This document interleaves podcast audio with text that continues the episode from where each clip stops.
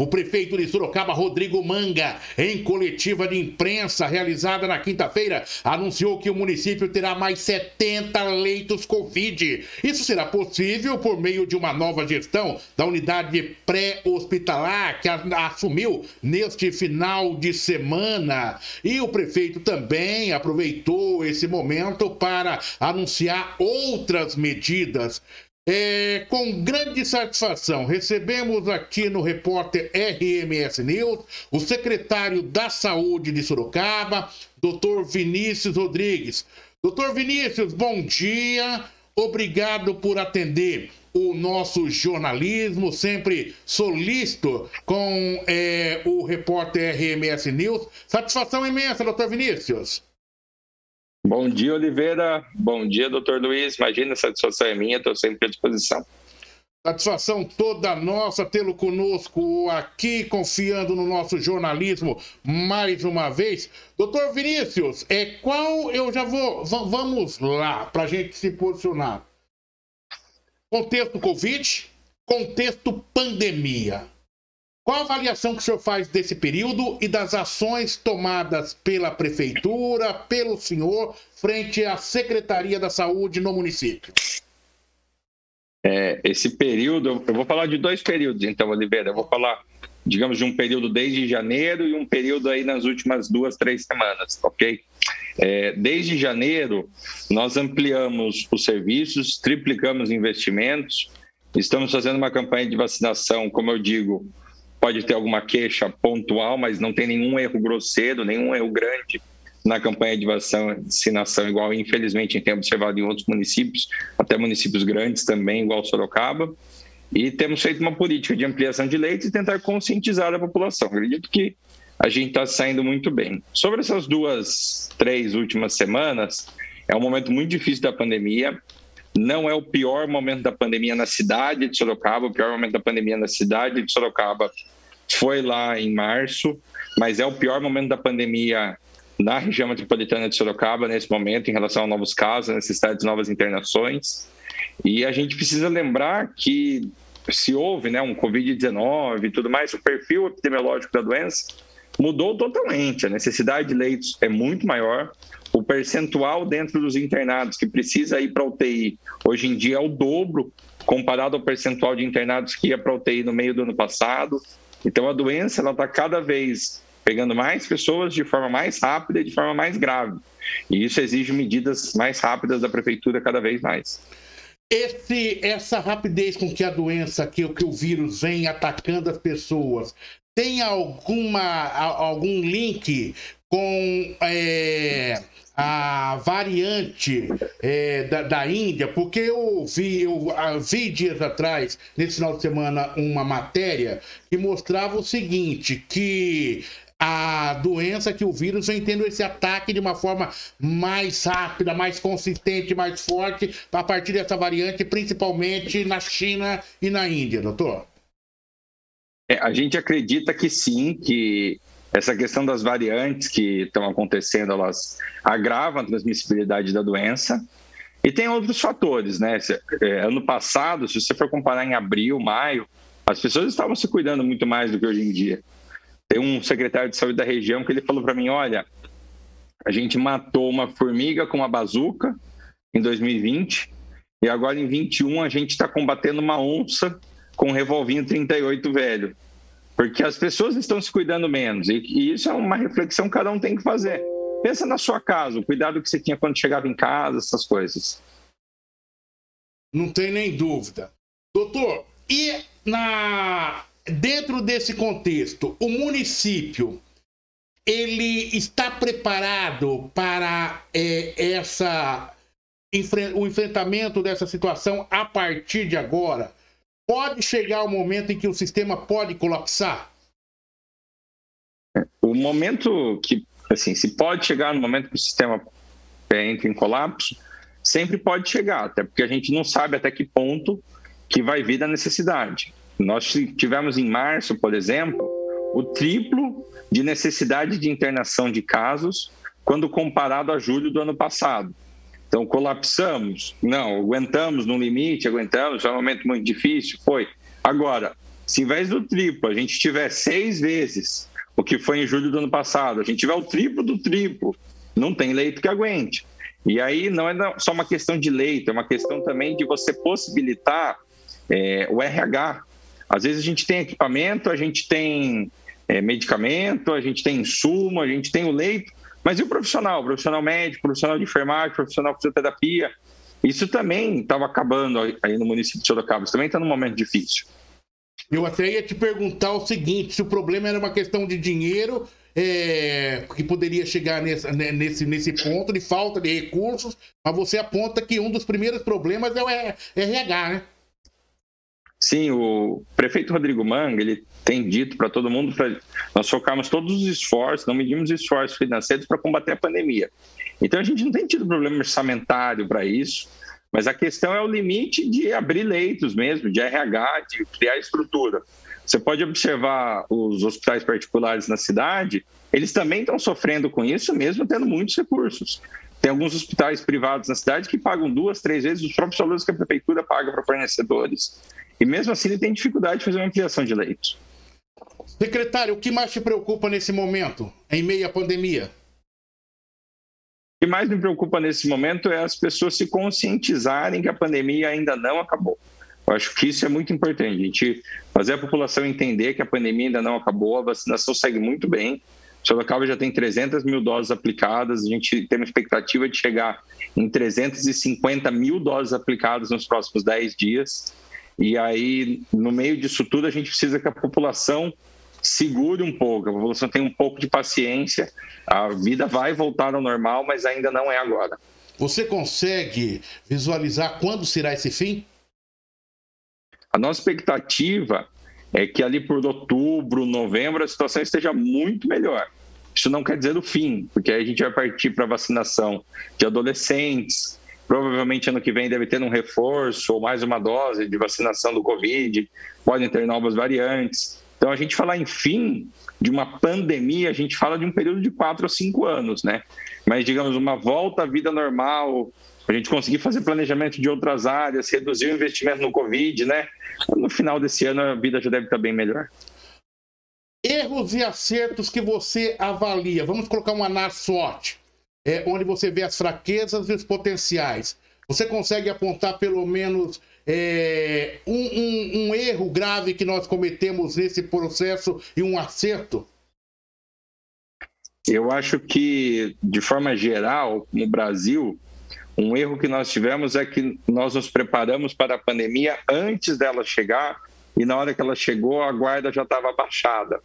Então, por exemplo, pensando em hospitais filantrópicos, em hospitais privados, eles têm que ter uma taxa de ocupação mínima para pagar as contas, para pagar o custo fixo da estrutura hospitalar, e aí depois ele começa a lucrar com aquilo, a conseguir ganhar dinheiro com aquilo. E aí a gente viveu ali março, abril, né, do final de março, abril, maio e começo de junho do ano passado, com hospitais vazios, tomando prejuízos, demitindo, e aí no momento seguinte a gente colocou toda a pressão do sistema. Então acho que isso foi um erro. Outro erro que nós tivemos também foi pensar em regiões muito grandes. Se a gente for lembrar em maio, o... se pensava no estado todo como uma única região, isso é um erro também. E um outro erro que eu acredito que o país cometeu é pouca testagem. Né? O Brasil testou pouco, até por dificuldades do sistema, isso é uma coisa que a gente precisava ter testado mais. Sobre acertos, eu acho que o principal acerto no combate à pandemia no país é que não faltou recursos em nenhuma esfera. É, o governo moveu toda a sua máquina é, para é, garantir recursos.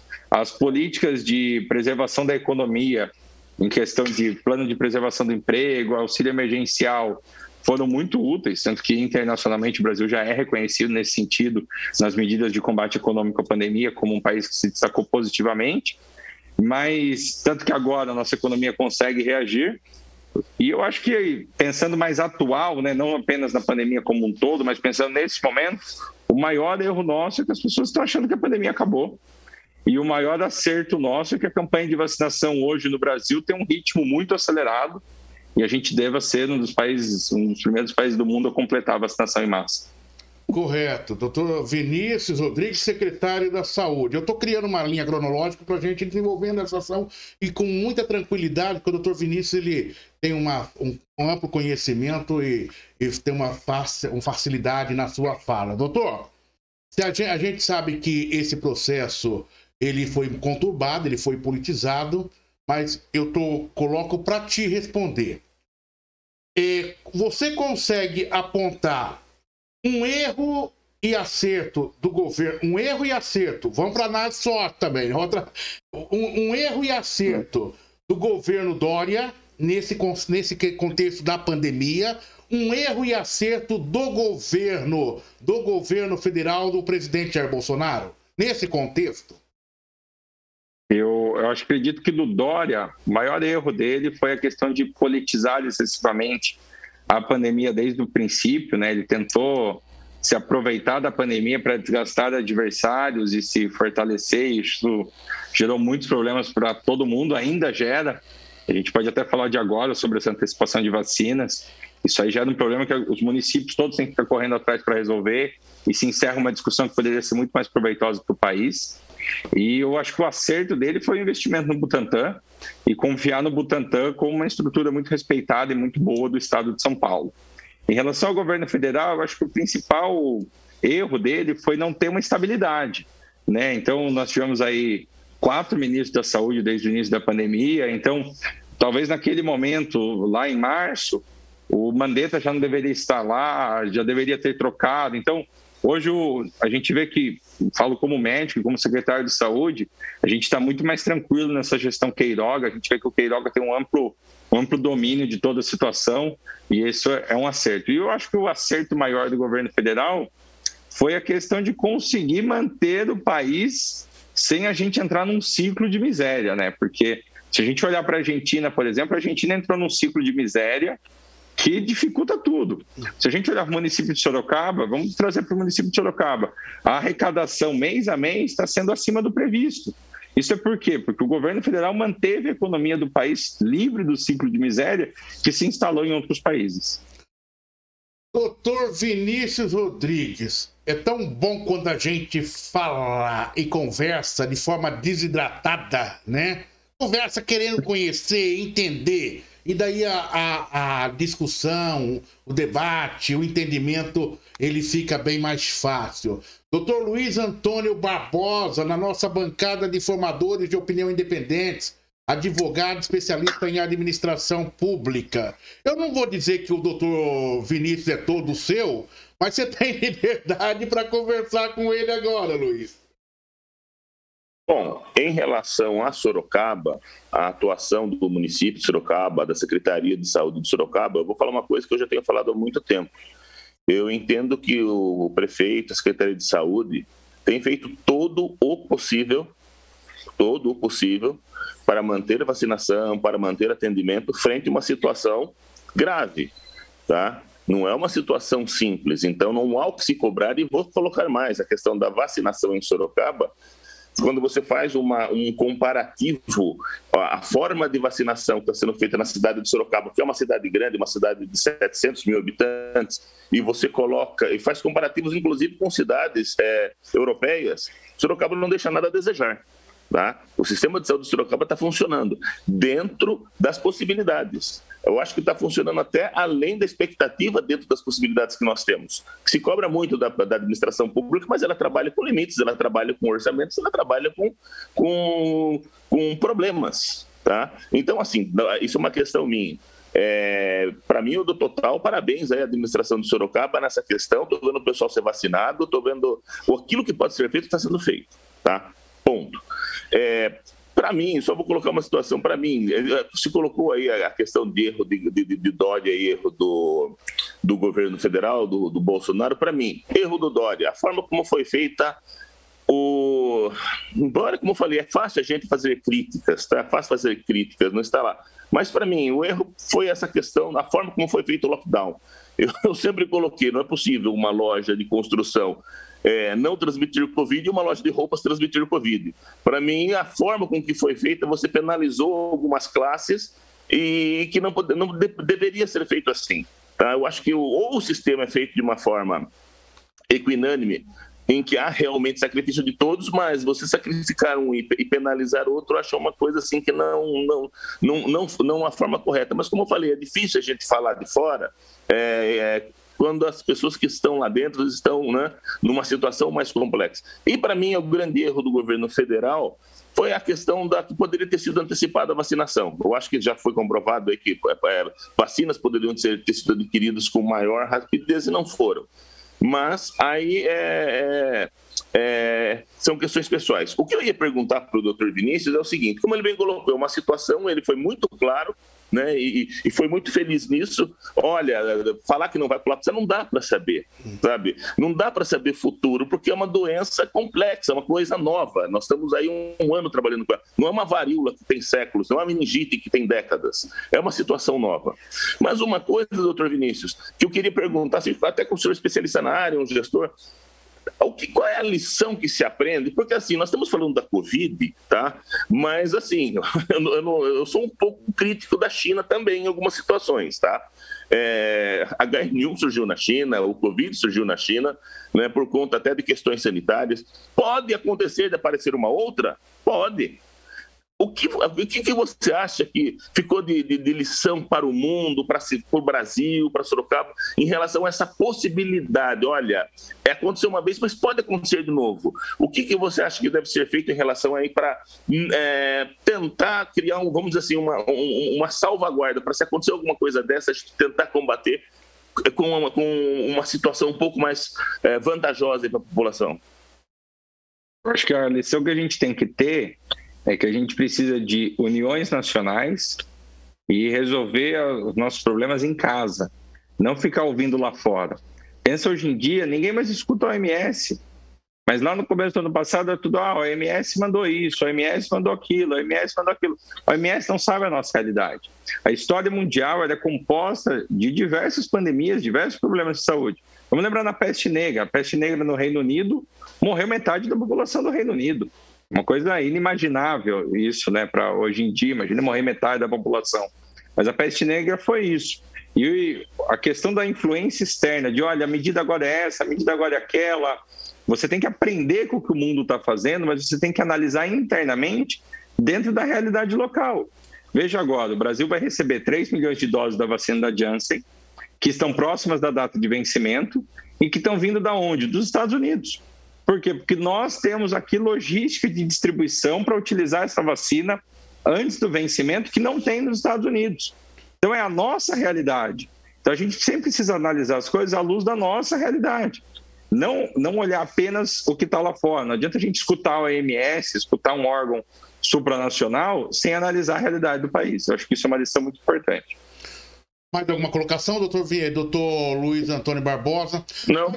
Ok, então, doutor Vinícius, eu não vou é, terminar essa entrevista é, com, contigo nesse momento, até porque hoje eu vou esgotar até o último ponto. Falaram para mim até 8h59, ok? A minha pergunta é o seguinte, mas é, sem qualquer tipo de abuso. É, eu te pergunto o seguinte: você, como gestor do município, gestor da saúde, ali ao lado do prefeito Rodrigo Manga, quando você chega nessa cadeira que você está aí conversando comigo é, agora e com o Luiz Antônio Barbosa e falando com nossos internautas, Quais são as suas preocupações? Quais são as suas demandas? O que você tem para tomar de decisão no dia de hoje, para os próximos dias? A Covid é o que mais preocupa? Como estão outras doenças? A gente vê aí pessoas morrendo de câncer, cirurgias eletivas que estão por fazer não só em Sorocaba, mas no país todo, né? É, o foco agora é só Covid. Como que é essa administração que trabalha essa gestão? A Covid, ela é, óbvio, uma coisa emergencial que a gente tem que correr, mas eu falo até para o pessoal que às vezes a gente precisa parar e falar assim: olha, vamos ficar 15 minutos, esquecer por 15 minutos que existe o Covid para cuidar das outras demandas da saúde pública municipal. O que mais me preocupa e o que mais tem demandado tempo nosso é a reorganização como um todo da saúde pública. Né? A saúde pública municipal ela viveu nos oito anos anteriores ao governo Manga um processo de desmonte é, e muito, muito feito assim. Então, por exemplo, a gente não tinha alguns setores dentro da secretaria que precisava. Eu tive que pedir para outras secretarias me mandarem é, setores para a gente conseguir reorganizar. A gente está reorganizando contratos, reorganizando convênios, reorganizando as linhas de cuidados na assistência, reorganizando a própria linha assistencial, que é uma coisa que se perdeu depois do governo do ex-prefeito Vitor. Então, esse processo de refazer a saúde pública municipal porque ela foi organizada, Sorocaba teve uma saúde pública muito bem organizada no governo do prefeito Renato, no governo do prefeito Vitor, mas ela foi totalmente desmontada e a gente está remontando ela para ela voltar a ser organizada ainda nesse governo do prefeito Mário. Secretário, o doutor Edson Vertina, desde o início do programa, já me chamou aqui no ponto e disse o seguinte, Oliveira, está é, meio confusa essa questão aí da vacinação, da antecipação. O que diz o calendário do, do Ministério da Saúde? O que diz o calendário do governo do estado agora com essa antecipação? E qual é a realidade do município? O senhor pode mostrar para a gente como que está esse cenário? Então, o Ministério da Saúde, ele garantiu a compra e a distribuição de vacinas para contemplar toda a população acima de 18 anos até o dia 31 de outubro. É isso que o Ministério fez. Aí nós tivemos dois movimentos na semana passada. Um movimento é uma antecipação de vacinas da Pfizer no começo do segundo semestre, que o Ministério fez, e o outro movimento é essa antecipação de 3 milhões de doses da Janssen, por causa dessa questão do, do vencimento, que eu acabei de comentar, inclusive. Com essas duas antecipações de alguns milhões de doses que vão acontecer nesse meio de ano, é, era possível a gente caminhar para dois lados. Ou a gente caminhava para iniciar a vacinação de adolescentes com a vacina da Pfizer, inclusive já está liberada pela Anvisa, a vacinação de adolescentes, ou a gente caminhava para antecipar a vacinação da população adulta. Essa discussão estava acontecendo, aí o governador Dória, infelizmente, ele veio, se antecipou e falou: olha, a gente vai é, antecipar da vacinação adulta. Mas ciência, o que é melhor, se é melhor antecipar adulto, se é melhor começar adolescente, a discussão acabou. Então, a antecipação que acontece, na verdade, é por causa de uma antecipação de compra do governo federal, da Janssen e da Pfizer, mas o governo federal não tinha antecipado o calendário ainda, porque a discussão era se iria se antecipar o calendário ou se iria se contemplar outros grupos que, por enquanto, não estavam sendo contemplados até outubro. Mas essa discussão, infelizmente, foi encerrada ontem. Mais uma vez, a política influenciou em uma decisão técnica da vacinação no país. Qual é o calendário que o senhor tem essas datas já de vacinação em suas mãos ou não, secretário? A gente tem essas datas, sim. O calendário, por exemplo, esta semana ele não sofreu nenhuma alteração, mas na próxima semana ele já começa a antecipar idades e a ideia é chegar em 40 anos ainda esse mês e chegar em 18 anos até o meio de setembro. Isso com a primeira dose, né, se for uma vacina de duas doses. Então, esse calendário está antecipado a partir da próxima semana. O que foi feito, na verdade, foi se diluindo. Então, onde tinham cinco anos, numa semana se colocou sete ou oito, e aí conseguiu se puxar esses 33 dias que se puxou agora.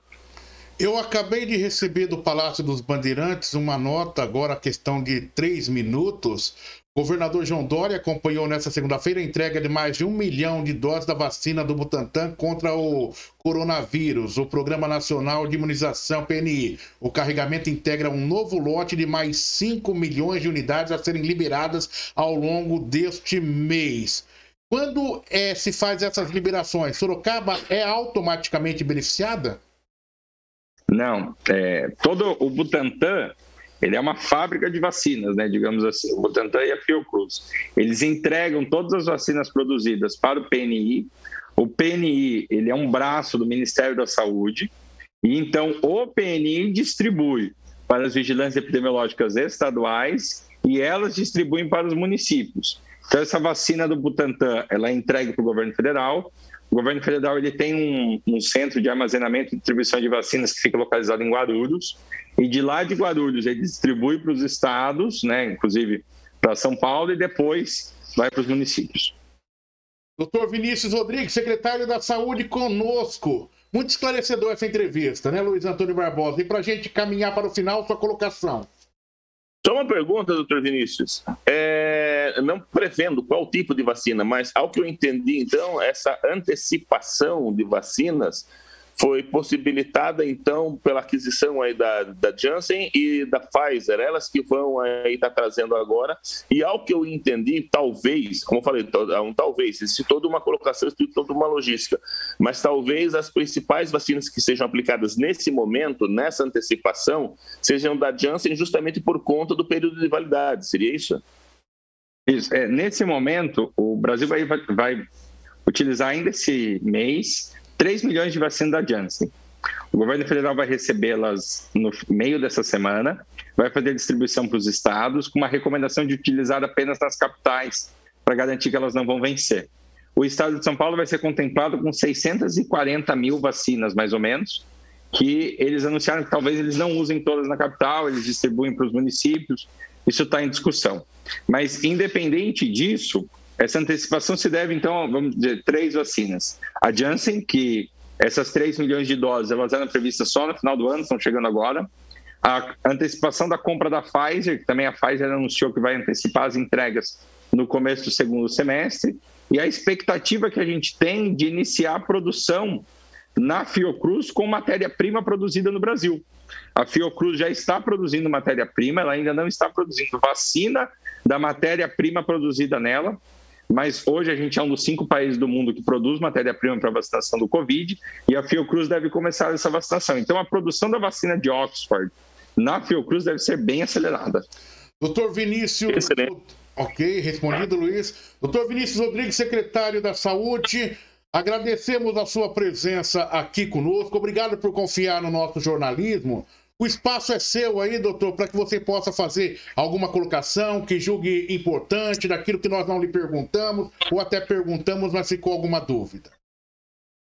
É, eu quero primeiramente agradecer, Oliveira, agradecer doutor Luiz pelo espaço, reforçar mais uma vez que eu estou à disposição sempre e falar para as pessoas assim: nesse momento, como eu disse, a pandemia não acabou, eu entendo a angústia das pessoas, todo mundo quer voltar aí no barzinho, todo mundo quer voltar a sair, todo mundo quer voltar a fazer festa com os amigos, mas vamos segurar mais um pouco. A gente tem feito uma campanha de vacinação muito consistente no nosso município, no nosso país. Em breve a gente vai passar por esse momento.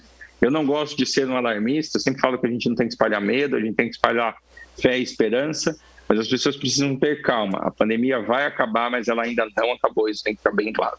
Uma última pergunta. O senhor admite que um dia Sorocaba ela caminha para um lockdown ou isso está descartado? Olha, Oliveira, eu digo que o lockdown ele é o último recurso.